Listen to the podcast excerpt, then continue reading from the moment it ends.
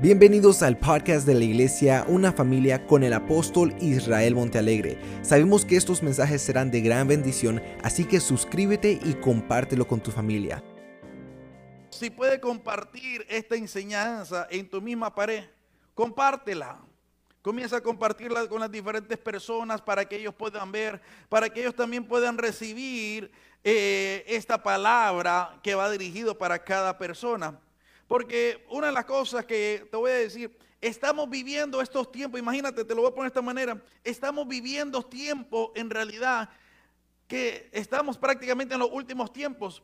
Y es increíble porque hoy en día, imagínate, si la iglesia no puede resistir esta prueba que no es tan fuerte, imagínate cuando venga el tiempo de la tribulación, cuando se levante el anticristo, cuando vengan, imagínate las diferentes eh, cosas que van a caer sobre este planeta Tierra. ¿Dónde están los que decían aleluya? ¿Dónde están los que decían gloria a Dios? ¿Dónde están esos que decían que estaban dispuestos a dar su vida por causa del Evangelio?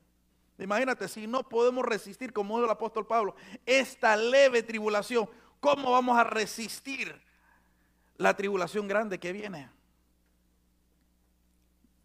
Alábale que Él vive. Así que comienza a compartir, comienza a, compartir con otras personas. Porque mira cómo es, a mí me llama la atención porque es interesante cómo hoy en día las personas dicen, por miedo no salgo, no voy a las iglesias, pero van a todos los lugares.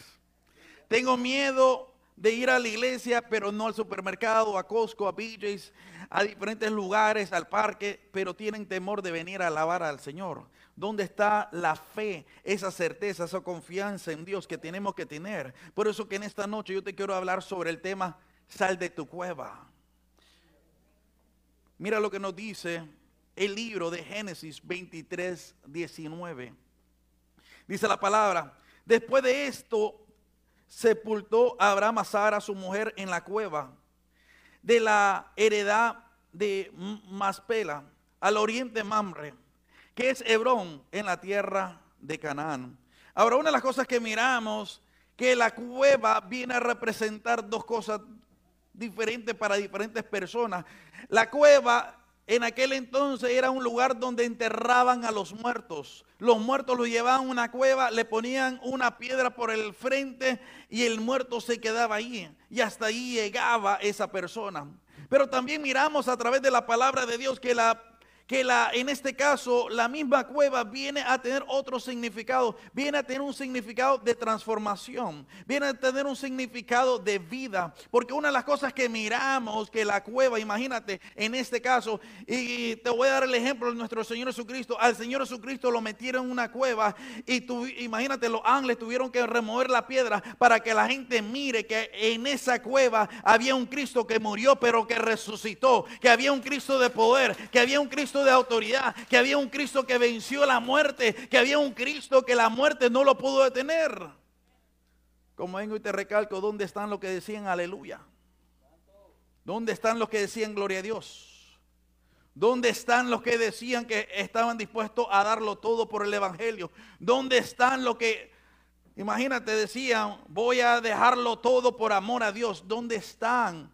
Esos siervos? ¿Dónde están esos levitas? ¿Dónde están esos sacerdotes? ¿Dónde están? Dice la palabra que enterraron, imagínate, en este caso, a Sara cuando muere en una cueva. La palabra cueva significa cavidad subterránea abierta de forma natural o excavada por un animal o por un ser humano. ¿Qué es una cueva? Cuando tú piensas en una cueva, tú piensas en un lugar oscuro. Tú piensas en incertidumbre. Yo no sé si tú te has parado delante, enfrente de una cueva y tú estás viendo y tú dices, wow, ¿qué puede haber ahí adentro? ¿Qué hay adentro? Si me meto, me va a salir un murciélago, me puede salir un oso, me puede salir un animal, me puede matar, me puede destruir. Y viene la cueva a ser una incertidumbre donde no sabemos qué vamos a encontrar adentro. Y viene a ser un lugar de oscuridad. ¿Qué es una cueva? Una cueva es un lugar donde los enemigos huyen y se esconden. Mira lo que nos dice el libro de Josué 10, versos 16 al 17 dice la palabra. Y los cinco reyes huyeron y se escondieron en una cueva en Maceda. Y fue dado aviso a Josué que los cinco reyes habían sido hallados escondidos en una cueva en Maceda. Dice la palabra, el impío huye sin que nadie lo persigue. Pero los que están confiando en Jehová están como un león confiado. Los enemigos del pueblo de Israel se iban a esconder, imagínate, a las cuevas y se encerraban para que nadie los para que nadie los encuentre. Pero con todo eso, imagínate, Dios revelaba dónde estaban ellos. Dios revelaba porque en este caso habían cinco reyes que estaban peleando en contra de Josué que estaban escondidos ahí. Los ladrones se escondían en las cuevas. Las personas, imagínate que no tenían carácter, se escondían en las cuevas. Pero también miramos que las personas que Dios tenía un propósito, Dios le decía, ve a la cueva porque ahí yo me voy a glorificar y te voy a presentar cosas diferentes. En otras palabras, la cueva representa algo diferente para cada persona, pero es tiempo que salgamos en la cueva de nuestros hogares o la cueva que nosotros mismos hemos creado, porque hemos creado una cueva donde podemos ir a todo lugar, pero no a la casa del Señor. Podemos ir a todo lugar a trabajar y trabajamos delante del jefe con una máscara, con los guantes, pero no podemos venir a alabar y a glorificar y a bendecir el nombre del Señor.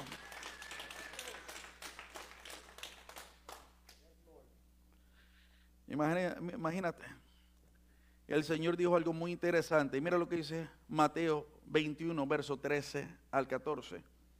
Y él le dijo, escrito está, mi casa, casa de oración será llamada, mas vosotros la habéis hecho en cueva de ladrones. Cuando el Señor dijo esto es porque algo estaba sucediendo.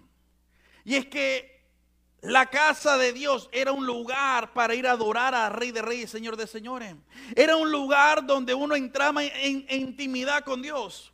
Pero ¿qué estaban haciendo las personas? Comenzaron a poner mesas y comenzaron en realidad a negociar y comenzaban a ver quién llegaba, quién no llegaba, quién tiene, quién no tiene. Y llegaba a venir a hacer un debate, quién tenía más, quién tenía menos, quién era más rico, quién era más pobre, quién llegaba de una manera, imagínate vestido, imagínate al punto que hay mujeres que hasta jaulas se ponían en su cabeza para demostrar la cantidad de dinero que tenían. En otras palabras, no llegaban a adorar a Dios, sino que su mentalidad y su visión estaba en el hombre. Cuando tú vienes a la casa de Dios, tú no vienes a ver a las personas que te rodean, tú vienes a tener un encuentro personal con el Rey de Reyes, Señor de Señores. Tú vienes a adorarlo a Él, tú no vienes a adorar al hombre, tú no vienes a buscar el hombre, tú no vienes a buscar la opinión del hombre, tú no vienes quién vino de qué manera vestida y quién no vino de esa manera vestida. No, tú vienes a buscar a Dios. Y el Señor le dijo, usted la ha hecho en cueva de ladrones, porque mi casa será llamado casa de oración, pero vosotros la habéis convertido en una cueva de ladrones. ¿Por qué cueva de ladrones? Porque imagínate, los ladrones andan vigiando. Yo no sé si a ti te ha pasado, a mí, imagínate, a mí me sucedió, yo he contado esto en varias ocasiones, que cuando fuimos a Roma, imagínate, yo saliendo del tren, mi esposa caminó por delante de mí y varias mujeres se me acercaron para tratar de robarme. Y me comienzan a tocar por todas partes buscando la billetera. Y yo siento que me quieren agarrar la billetera y yo pego el grito. Imagínate, y yo la billetera la, cargaba enfrente, no atrás. Y la encontraron. ¿Por qué? Porque el ladrón anda viendo. Y si tú dejas algo mal parqueado, lo agarra. El ladrón, cuando, imagínate, cuando tú cometes un error, el ladrón anda viendo y inmediatamente sabe apuntarte tu falla y tus errores. No sé si me estás escuchando. Y la casa de Dios no se vuelve y no tiene que ser un lugar donde estamos viendo, sino que tenemos, tiene que ser un lugar donde estamos adorándolo a Él. Porque Dios anda buscando, imagínate, él dice, la mujer, dice la palabra que la mujer samaritana le dijo, es necesario adorar aquí o adorar allá. Y el Señor le dijo, no, no, no, no, ni en este monte ni en otro monte. Dios anda buscando adoradores que lo adoren en espíritu, en verdad. En otras palabras, la adoración tiene que salir de tu corazón. La adoración tiene que salir de tus labios. La adoración tiene que salir de todo tu ser. La adoración tiene que salir de lo más profundo de tu alma. No tiene que salir de lo que está alrededor tuyo. No, que si tengo, entonces voy a adorar. Si la pandemia pasó, voy a adorar. No, no, no. Yo voy a adorarlo en espíritu y en verdad. Yo lo voy a adorar si tengo. Lo voy a adorar si no tengo. Lo voy a adorar si tengo brazos. Si no tengo brazos. Si tengo máscara. Si no tengo máscara. Yo lo voy a adorar porque Él es bueno y porque para siempre es su misericordia. No sé si me estás escuchando. Por eso te digo, comparte ahí con las personas. Ponlo en tu pared, ponlo en diferentes lugares, ve compartiéndolo, porque este es el tiempo que la iglesia tiene que despertarse. La iglesia, mucha gente está durmiendo. Por eso que dice la Biblia que habían diez vírgenes, cinco sensatas y cinco insensatas. Cinco tenían aceite y las otras cinco no tenían aceite. Y ahora se mira los que tienen aceite. ¿Por qué? Porque los que tienen aceite van a esforzarse. Van a hacer luz. Van a dar ese calor. Va, va a ser esa luz en medio de las tinieblas. El que no tiene aceite es frío. El que no tiene aceite no tiene dirección. El que no tiene aceite no tiene propósito. Pero el que tiene aceite sabe para dónde va. Ahora, una de las cosas que miramos a través de la misma palabra, que en cierta ocasión el Señor le dijo a los discípulos, quita la piedra delante de la cueva de donde estaba enterrado Lázaro y le dijo a Lázaro, Lázaro, sal fuera. Pero le dijo algo a los discípulos, remuevan la piedra. ¿Por qué le dijo que remuevan la piedra? Porque muchas veces hay piedras en nuestros corazones que nos detienen, resentimiento nos detiene. Hay muchas cosas eh, que nos detienen por lo que estamos viviendo, por lo que estamos viendo, nos detiene. Cuando déjame decirte, nada te debería detener para adorar y alabar a Dios. Y el Señor le dijo, cuando le dijo a Marta, imagínate, el, Señor le dijo a Marta, no, Lázaro va a resucitar. Sí, en aquel día eh, Dios lo va a hacer. No, no, no. El Señor le dijo, no, Marta, ahora mismo, si tú crees, porque el que cree todo le es posible. Si tú crees, Él va a resucitar. Sí, en aquel día, no, no, no. Ahora Él va a resucitar. Sí, a lo mejor, no, no, no. Y ella no entendía y el Señor le dijo, Marta, quita la piedra. Porque había una gran piedra en su corazón que le hacía dudar de la grandeza y del poder de Dios. ¿Por qué? Porque nos dirigimos más por lo que dice la sociedad y por lo que dice la naturaleza y por lo que dice la gente. No quiero ofender a nadie, pero si ahorita tu jefe te dice ven a trabajar, la gente va a trabajar. Pero para venir al templo de Dios a adorar al Rey de Reyes, Señor de Señores. Sí, Señor, tú eres bueno. No, no, no. Mejor es un día en tus atrios que mil fuera de ellos, dice la palabra. Mejor es un día en tus atrios que mil fuera de ellos. Primera Reyes 18, verso 3 al 5. Y ahora vamos a entrar un poco más en la palabra. Y acá llamó Abdías, su mayordomo. Abdías era en gran manera temeroso de Jehová porque cuando Jezabel destruía a los profetas de Jehová, Abdías tomó a 100 profetas y lo escondió de 50 en 50 en cuevas. Y los sustentó con, con pan y agua. Mira lo que sucede. De repente se levanta Jezabel que quiere matar a los profetas de Dios. Abdías se levanta y comienza a esconder a los profetas de Dios de 50 en 50 en diferentes cuevas y los pone en estas diferentes cuevas para que puedan tener en realidad la ventaja o la bendición de poder vivir. La cueva, imagínate, era un lugar en realidad de refugio para estas personas cuando esta mujer andaba buscando cómo matarlo. Pero el profeta Abdías los escondió allí. Ahora, la cueva, como vengo y te recalco, la cueva puede ser para bendición o para destrucción. Depende cómo tú lo miras. La Biblia nos habla de una misma cueva donde Moisés estuvo y donde Elías estuvo. Cuando Dios se le presenta a Moisés en el libro de Éxodo 33, 22, dice la palabra, y cuando pasé mi gloria, yo te pondré en una herendura de la peña y te cubriré con mi mano hasta que haya pasado. Mira lo que sucede.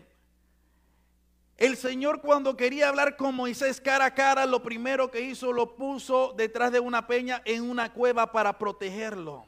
Pero cuando se levanta Jezabel para matar y destruir los profetas de Dios, Elías sale huyendo a la misma cueva. Y en este caso, la cueva, la misma cueva fue de bendición para Moisés, pero fue, imagínate, de incredulidad para Elías, porque Elías salió huyendo a esa misma cueva diciéndole a Dios que se estaba escondiendo por temor. Cuando Dios le dice, no, no, no, sal de esa cueva, yo no te mandé a esa cueva. Es cierto, yo puse a Moisés, pero yo no te puse a ti. En otras palabras, la cueva puede ser de bendición o para destrucción de ti. Tú tienes que decidir y tú tienes que ver qué es lo que Dios quiere hacer en tu vida. Ahora, ¿quién era Jezabel?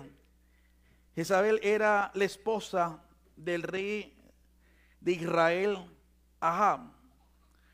Ellos eh, vivían y estaban en la ciudad de Samaria. Y ellos tenían adoración, en este caso, a los diferentes Baales. Hoy en día cuando hablamos de Jezabel, lo primero que pensamos es en fornicación en mujer. Pero la palabra Jezabel y Jezabel no habla en realidad de simplemente seducción carnal, sino que vienen a ser pasiones desordenadas. No sé si me estás escuchando que son pasiones desordenadas. Pasiones desordenadas son cosas cuando tú actúas de acuerdo a tu pasión, porque tu pasión de repente, te lo voy a poner de esta manera, es, eh, eh, imagínate, es, no venir a la casa del Señor y tu pasión es un, es un deporte, tienes una pasión desordenada, esa es una Jezabel. No sé si me estás escuchando. Cuando Tú quieres contemplar más tu belleza por dormir más y escoge el día del Señor para ir a lavar, para hacer otras cosas y pone otras cosas por delante del día de Dios. Déjame decirte que esas son pasiones desordenadas. Esas son las Jezabelas que hoy en día tenemos que batallar y pelear. Muchas veces pensamos, no, es la seducción carnal. No, no, no, no. Es todo lo que tú pongas por delante de la presencia de Dios. Es todo lo que te detiene para no adorar a Dios. Es todo lo que tú le pones por delante de tus propias pasiones Mira lo que nos dice Apocalipsis 2, verso 20 al 21.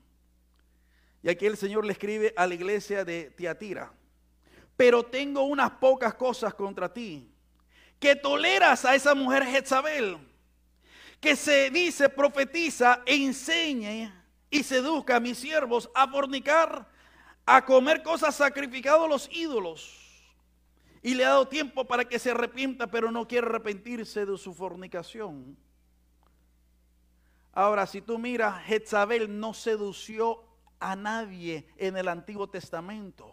Ella estaba casada con Ahab, con el rey. Y cuando ella estaba casada con él, imagínate, él ella se pintaba porque era una reina y era la costumbre de ellos. Pero ella no andaba seduciendo, pero aquí miramos en el libro Apocalipsis que ella anda seduciendo. Pero la seducción de ella, porque déjame decirte, es una seducción espiritual, porque hay muchas personas que tienen muchas pasiones desordenadas, que no la sujetan y no la vienen a, imagínate, a los pies de Cristo y dejan que esas pasiones gobiernen sobre ellos. ¿Cuáles son pasiones desordenadas? Imagínate cuando tú tienes esa ansiedad, cuando tú pones otras cosas por delante de Dios, cuando tú quieres hacer las cosas a tu manera y no al, propósito de Dios. Cuando Dios te llama y te dice, tú me vas a servir, tú vas a hacer mi voluntad, pero queremos hacer nuestra voluntad. Eso es pasiones desordenadas porque estamos dejando dirigirnos por el corazón nuestro y no por la voluntad de Dios. Dios te creó con un propósito, Dios te llamó con un propósito, Dios te dio dones, Dios te, dio talento, Dios ha puesto gracia en tus manos, Dios ha puesto gracia delante de ti para hacer cosas grandes y es para que tú lo utilices, no para que lo uses en pasiones desordenadas. Especialmente en medio de estos tiempos. Mira, yo te voy a decir algo. Yo le doy gracias a Dios a todas las personas que están ahí puntualmente ahí dispuestos a ayudar. Pastor Gerardo con toda su tribu siempre en ningún culto, siempre ha estado aquí, allá, va a recoger la comida, a empacar y, y no viene solo, viene con toda su tribu. Imagínate, Meldy, mi siempre aquí. Misael, Natalie, que van a recoger la comida los jueves. Ahora hasta los martes van a ir a recoger comida. hasta allá en Homestead. Eso es pasión por las almas. Esa es pasión por las almas. Por eso vengo y te digo, ¿dónde están los que decían aleluya? ¿Dónde están los que decían gloria a Dios? Porque ahora son los tiempos que se miran, porque dice la Biblia, por sus frutos los conoceréis, no por lo que hablan. Es que Dios, es que Dios es muy santo, Dios es esto, Dios es el otro, Dios es muy reverendo. No, hay que darle lo mejor a Dios. No, no, no, no hay que hablar, hay que demostrarlo, hay que vivir esta palabra, hay que vivir este evangelio, hay que sujetarnos al propósito de Dios y hay que cumplir lo que Dios nos está mandando a hacer. Si en estos momentos no estamos dispuestos a dejar nuestras pasiones, imagínate en aquel día cuando vengan los momentos difíciles, no la vamos a dejar y en estos momentos las cosas tan fácil. Cuando venga la persecución en contra de la iglesia, cuando venga la persecución en contra de los santos de Dios, la gente no va a dejarlo todo. Y ahora imagínate que tenemos la libertad para adorar, para glorificar, para bendecir. ¿Por qué no adorarlo en espíritu, en verdad, en estos momentos? Y darle lo mejor adoración y darle la mejor alabanza. Porque tú no sabes el día y la hora cuando Cristo venga. Él puede venir mañana, pasado mañana. ¿Y cómo te va a encontrar a ti? ¿Qué tú vas a estar haciendo? Cuando Él venga. Por eso te digo, dice la palabra, pero tengo contra ti que tolera a esa mujer Jezabel, que se dice profetiza, enseña Imagínate, profetiza, que, una, que una profetiza, una persona que te habla la palabra de Dios. Porque así vienen las Jezabelas, te vienen hablando en el oído. Pueden ser hombre, puede ser la mujer. No, es que Dios sabe, es que Dios entiende, es que usted no conoce mi situación, tú no conoces mi vida. Es que yo adoro a Dios, yo amo a Dios. Mentira, porque las acciones te hablan más que las palabras. Porque cuando tú amas, tú lo das todo por amor a esa persona. Mi Cristo no dijo te amo, sino que lo demostró cuando lo dejó todo en la cruz del Calvario y pagó el precio y dio su vida y lo entregó todo. Hasta su última gota la derramó por amor a nosotros. Porque dice la palabra cuando le metieron esa lanza en su costado, agua salió porque ya no había más sangre. No sé si me escuchaste. Agua salió porque mi Cristo paseó. Imagínate, sangrando toda la noche. Yo me imagino que cada una de esas gotas tenía nuestro nombre cuando caía. Israel.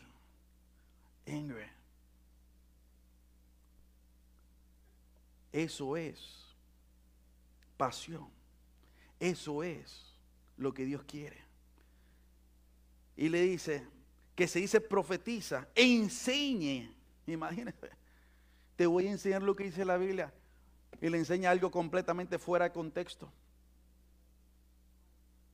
Que mira, que la iglesia, que... Y hablan mal de los pastores, hablan mal de las iglesias, hablan mal de los ministros, hablan mal. Y la gente escuchando las boberías, las tonterías de esas Jezabeles. Porque no son Jezabelas solamente, sino que son Jezabelos, porque también son hombres que actúan como mujer porque tienen un chisme encima, Dios mío.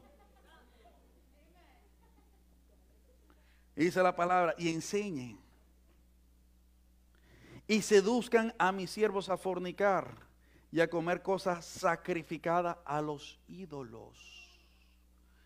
Ahí viene la fornicación espiritual, porque están adorando a otros dioses y no al único y verdadero Dios no están adorando al alfa y el omega, no están adorando al principio y el fin, no están adorando al que es el que era, el que ha de venir, al Dios todopoderoso, sino que están adorando a la imagen que ellos tienen de Dios. Es que Dios es así, Dios es asá, Dios es de esta manera, es Dios es de esta otra manera. No, no, no, no, es Dios es de acuerdo a la palabra de Dios. Sea Dios veraz y todo hombre sea mentiroso. Tú no te puedes hacer una imaginación o una imagen de Dios. Tú tienes que agarrarte de lo que dice la palabra. Hay personas que me dicen, no, es que la Biblia dice eso. ¿Dónde dice la Biblia eso?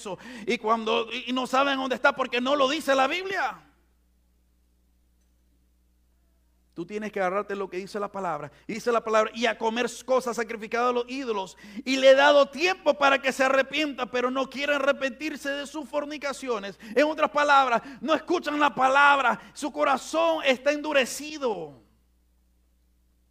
Y esos son los tiempos que estamos viendo. Usted le habla a cualquiera, todo el mundo sabe quién es Dios. Ah, yo sé cómo es Dios. Ah, es que mi relación es con Dios. ¿Y a dónde están los frutos? Vengo y te recalco. El Señor dijo, por sus frutos los conoceréis. No por lo que hablan, no por lo que dicen, sino por sus frutos. A su nombre, a su gloria. Ahora, vamos a ver un poquito sobre Elías. Elías era un hombre que vio el poder de Dios, vio el respaldo de Dios. Pero es increíble que cuando Jezabel le dice a Elías, te voy a matar, Elías sale huyendo con miedo, con temor, pensando, wow, me va a matar Jezabel. Y se va a esconder en la misma cueva donde Dios se le presentó a Moisés. Porque eso es lo que hacemos, nos refugiamos en cosas que han pasado en la misma palabra para decir yo estoy bien. No, no, no, no. Tú no tienes que refugiarte en cosas que no te están pasando. Tú te tienes que refugiar en lo que Dios te manda hacer y lo que Dios te dice que deberías de hacer y en la manera que Dios quiere que tú actúes y que tú respondas. Mira lo que dice 1 Reyes 19, verso 8 al 10. Se levantó pues y comió y bebió y fortalecido con aquella comida, caminó 40 días y 40 noches hasta Oreb, el monte de Dios. Y allí se metió en una cueva donde pasó la noche y vino a él palabra de Jehová, el cual le dijo, ¿qué haces aquí, Elías? Escucha. Dios le dio el alimento y pasó 40 días y 40 noches para llegar a la cueva de Moisés. Y el Señor le dice, ¿qué haces tú aquí, Elías? Te lo voy a poner de esta manera y se lo voy a decir lo que me están viendo en Facebook. ¿Qué haces tú en tu casa? ¿Qué haces? Ahora yo entiendo si tienen un problema inmunológico o son personas mayores, porque algunos me han dicho. Pero si tienes la fuerza, ¿qué haces en tu casa?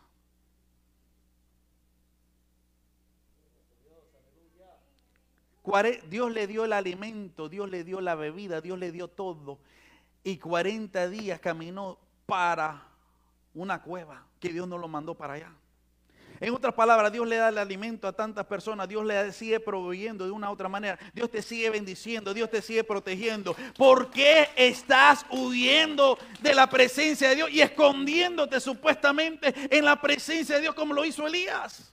Es que Dios sabe, no, no, Dios no sabe, Dios quiere que en estos momentos, imagínate, sea la iglesia predicando la palabra, sea la iglesia ganándose las personas, sea la iglesia demostrándole el amor y la grandeza de Dios a cada persona. No que la iglesia esté escondida, sino que la iglesia dé su cara que la iglesia diga, heme aquí, envíame a mí, Señor. Aquí estoy, yo estoy dispuesto a pagar el precio, yo estoy dispuesto a predicar el Evangelio, yo estoy dispuesto a adorarte, yo estoy dispuesto a darlo todo. Y mire lo que le dice. Y a mí me llama la atención, esto es terrible, mire la excusa. El Señor le dice, ¿qué haces aquí, Elías? Verso 10. Él respondió, he sentido un vivo celo por Jehová Dios de los ejércitos porque los hijos de Israel han dejado tu pacto, han derribado tus altares, han matado a espada a tus profetas, y solo yo he quedado. Y a mí me buscan para quitarme la vida. Imagínate. Te lo voy a poner de esta manera. ¿Qué excusa tú le puedes dar a Dios si Dios conoce todas las cosas? Y Dios conocía el corazón de Elías. Por eso le dice, ¿qué tú haces aquí? ¿Qué tú haces? ¿Por qué estás ahí con ese miedo? ¿Por qué estás ahí con ese temor? ¿Cuál es el problema que estás aquí? ¿Por qué le tienes miedo? Yo te he demostrado mi poder, te he demostrado mi grandeza, te demostré que estoy contigo. Imagínate cuando se te presentaron 450 profetas de Baales, más 400 profetas de Acera, y entre medio de esos 850 profetas, a todos los decapitaste y te demostré mi amor, mi poder, mi unción, mi bendición. Te respaldé, imagínate, siempre, imagínate una persona contra 850 personas. Ponte a pensar, una persona en contra de 850 personas. ¿Tú sabes qué presentarte delante de otros 150 personas. Y el Señor le dice, yo he estado contigo. ¿Qué tú haces ahí? ¿Y por qué me estás dando esa excusa? Porque tengo un celo vivo.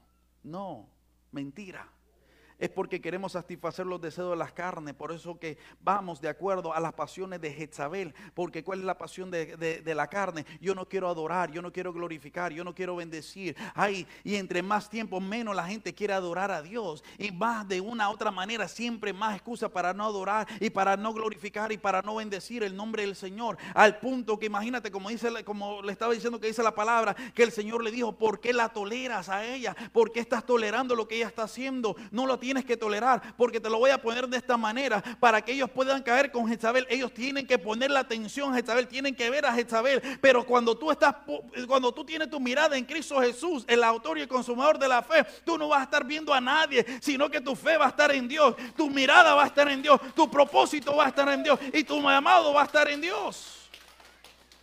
Pero ¿qué pasa? Él dice, imagínate, he sentido un vivo celo por Jehová de los ejércitos, porque los hijos de Israel te han dejado, han dejado tu pacto.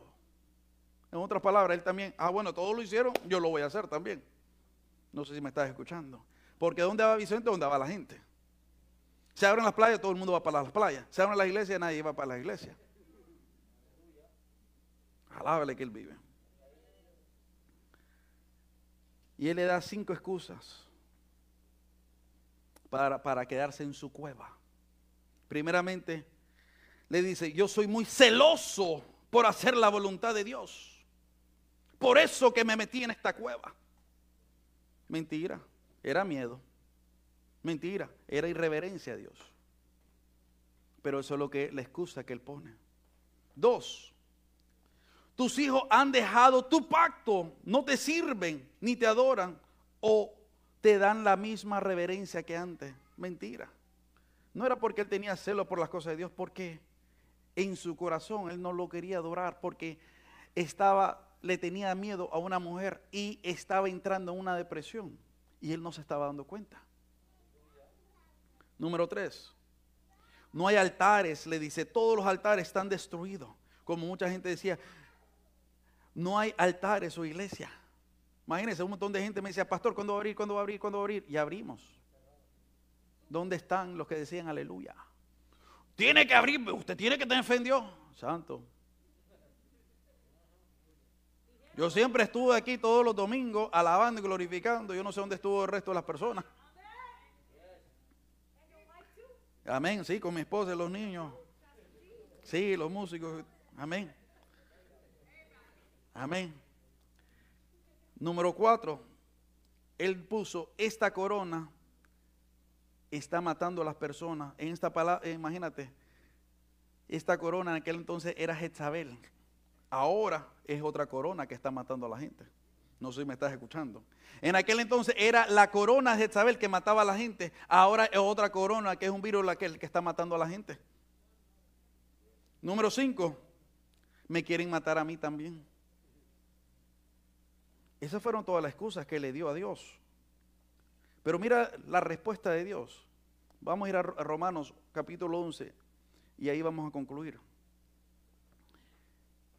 Y digo, Romanos capítulo 11 del 1 en adelante, y digo pues, ¿ha desechado Dios a su pueblo?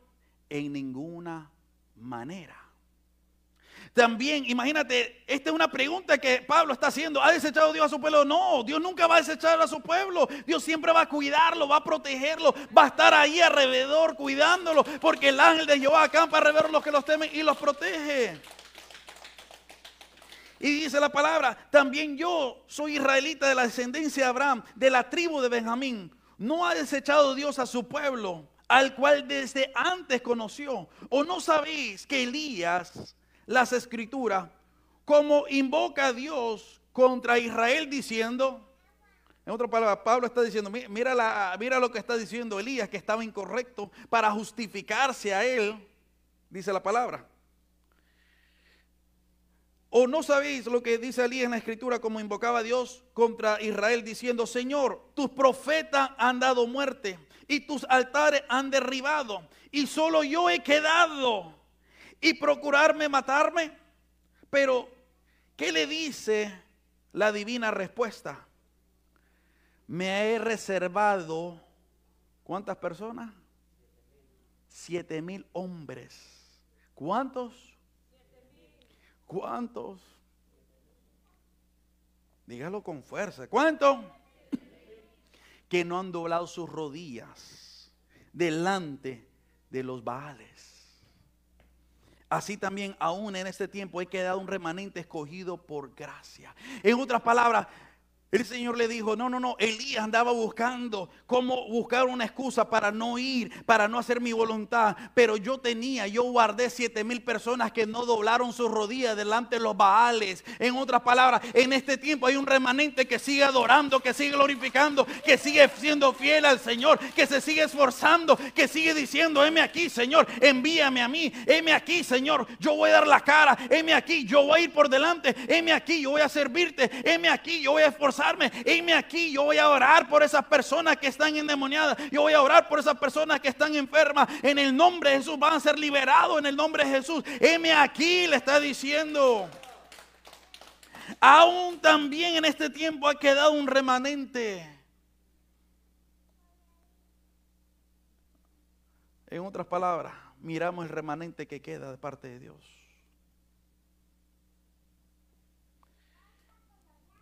Y aunque Elías decía, pobrecito de mí, Dios le dijo, no, no, no. Que me estoy cuidando para que nadie me mate. No, no, no, no. Dios le dijo, yo no te mandé a hacer eso. No digas que Dios te está mandando a hacer algo que no te ha mandado a hacer. 40 días caminó para ir al lado opuesto de lo que Dios lo estaba mandando a hacer. Como vengo y te recalco, ¿dónde están los que decían aleluya? ¿Dónde están los que decían gloria a Dios? ¿Dónde están los que decían, Señor, yo doy mi vida por el Evangelio? Señor, yo lo doy todo por ti. Ahora es el tiempo que tenemos que presentarnos delante de la presencia de Él. Ahí mismo, si quieres ponerte a cuenta con Dios y le quieres pedir perdón a Dios por tus fallas, por tus errores, te pido que cierres tus ojos y levante ahí mismo tu mano derecha. Y solamente repite conmigo y dile, Señor Jesús, en este momento te pido que me perdones por mis fallas. Perdóname por mis errores. Perdóname, Padre Santo, mi Señor. Porque he huido como lo hizo Elías. Me he escondido en cuevas como lo hizo Elías. Pero en esta noche no me voy a esconder más. Voy a usar los dones, voy a usar los talentos. Voy a usar, Padre Santo, mi Señor todo lo que tú me has dado para tu reino y para tu obra. En el nombre de Jesús. Yo te lo pido en este momento. Glorifícate sobre mi vida. En el nombre de Jesús. Gracias Señor amado. En el nombre de Jesús. Gracias por conectarte al podcast de la iglesia Una Familia. Recuerda de suscribirte y compartir con tus amistades. También no se te olvide que en Cristo somos una familia.